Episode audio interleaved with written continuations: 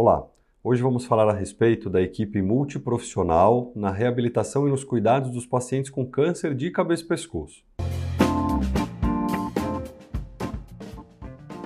Meu nome é Arthur Vicentino, sou cirurgião de cabeça e pescoço e eu falei o nome aqui do vídeo, né, um nome bastante amplo, mas eu vou esmiuçar um pouco melhor para vocês. O que, que, eu quis dizer com essa história toda, né, de, da, da, importância da equipe multiprofissional na reabilitação dos pacientes com câncer de cabeça e pescoço? Quis dizer que o cirurgião de cabeça e pescoço, assim como qualquer médico, ou assim como qualquer coisa que a gente faz na vida, a gente não faz nada isolado, a gente não faz nada sozinho. É muito mais importante a gente ter um bom time ao nosso redor, né, criar uma boa estrutura para poder atender de forma adequada o paciente, para que ele tenha o melhor resultado do seu tratamento. Então, é muito fácil pensar que, ah, puxa, o paciente vem até o meu consultório, eu atendo ele de repente eu opero, sei lá, um tumor de língua, vai, um paciente que tem uma lesão é, na cavidade oral, né, na borda da língua.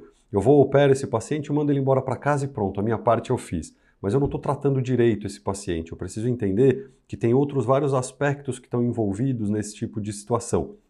Então, por exemplo, a partir do momento em que eu vou mexer na língua de um paciente, que eu vou precisar é, fazer algum tipo de abordagem na língua dele, tem a possibilidade desse paciente ter uma dificuldade depois para se alimentar. Então eu vou precisar de um bom nutricionista, na verdade até antes do, de iniciar o tratamento, muitas vezes porque o paciente está com dificuldade de comer já antes de, de partir para o tratamento em si, para a cirurgia em si, e pode estar tá mais debilitado, pode estar tá mais fraco, pode não ter comido bem, pode ter é, perdido alguma, algum peso. E isso faz com que o corpo não reaja muito bem também à cirurgia, né, a cicatrização não corra de forma tão adequada. Então eu preciso de um bom nutricionista para cuidar desse paciente antes do procedimento, avaliá-lo antes, e com certeza eu vou precisar de ajuda depois. Né, para o paciente se alimentar de forma mais adequada, com alimentos que tragam menos dor, que ajudem na cicatrização, eventualmente com consistências diferentes. Então é importante ter bons nutricionistas aqui por perto para nos ajudar. Também é muito importante, nesses casos específicos, né, eu citei aqui os tumores de língua e vou usar isso como exemplo para guiar a nossa conversa toda, a gente tem que ter também um bom fonoaudiologista, né, um bom fonoaudiólogo, é, que pode ajudar o paciente nessa questão de mobilidade da língua, de fala, de comunicação, quanto é importante a comunicação, né? Estou falando aqui com vocês, e sem a fala, a gente fica muito limitado. Algumas pessoas têm ainda, infelizmente, dificuldade no Brasil, é, em qualquer lugar do mundo, para se comunicar por escrito. Né? Algumas pessoas não sabem muito bem ler e escrever, ou têm dificuldade, é muito mais lento o processo de, de, de, de escrever. É, até linguagem de sinais é difícil de aprender, e claro, tem algumas pessoas que se beneficiam muito disso, as pessoas que têm deficiência auditiva, alguma outra alteração é, de comunicação, mas o fonoaudiólogo é alguém que pode ajudar bastante, que vai cuidar da pessoa, vai cuidar desse pós-operatório de uma forma a fazer exercícios, a fazer avaliações, a entender se o paciente tem alguma dificuldade para engolir, se tem algum engasgo, né? essa questão de movimentação da língua e fala, a questão de propulsão do alimento. Então, tem muitas coisas que um bom fonoaudiólogo consegue é, fazer para ajudar a evolução dos cuidados de um paciente num pós-operatório, às vezes até num pré-operatório.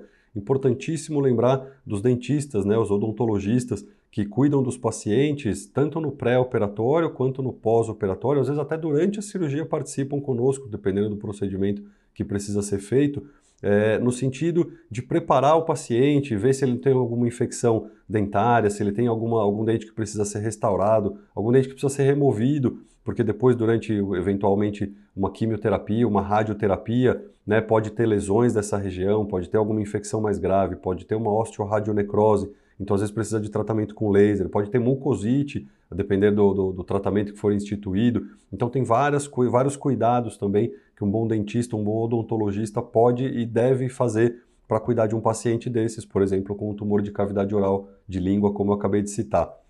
Não dá para a gente esquecer também da importância dos fisioterapeutas, porque o paciente não é só a boca, não é só o tumor da língua, ele tem todo um arcabouço, tem todo ao redor dele que é mais importante do que o tumor que está saindo. Então, o paciente que precisa manter exercícios físicos, que precisa fazer uma reabilitação pulmonar muitas vezes, né? Lembrando que os pacientes que têm tumores de língua, é, normalmente são tumores, são pacientes um pouco mais velhos, que eventualmente fumaram durante a vida, então tem alguma deficiência respiratória, já tem alguma doença respiratória que pode trazer alterações. Então, lembrar de todos esses, esses essas situações que um bom fisioterapeuta pode nos ajudar. E tão importante quanto, a gente tem que lembrar também da necessidade de ter um bom psicólogo, né? alguém para cuidar da cabeça do paciente. Porque muitas vezes, como eu disse para vocês, o próprio diagnóstico, a suspeita só diagnóstica de, de um câncer já é alguma coisa bastante impactante, que pode mexer muito na qualidade de vida da pessoa. Mas o tratamento é, muitas vezes leva a situações de exposição. Então a pessoa perde contatos sociais, ela fica mais tempo dentro de casa, ela tem dificuldade de comunicação, como acabei de citar para vocês.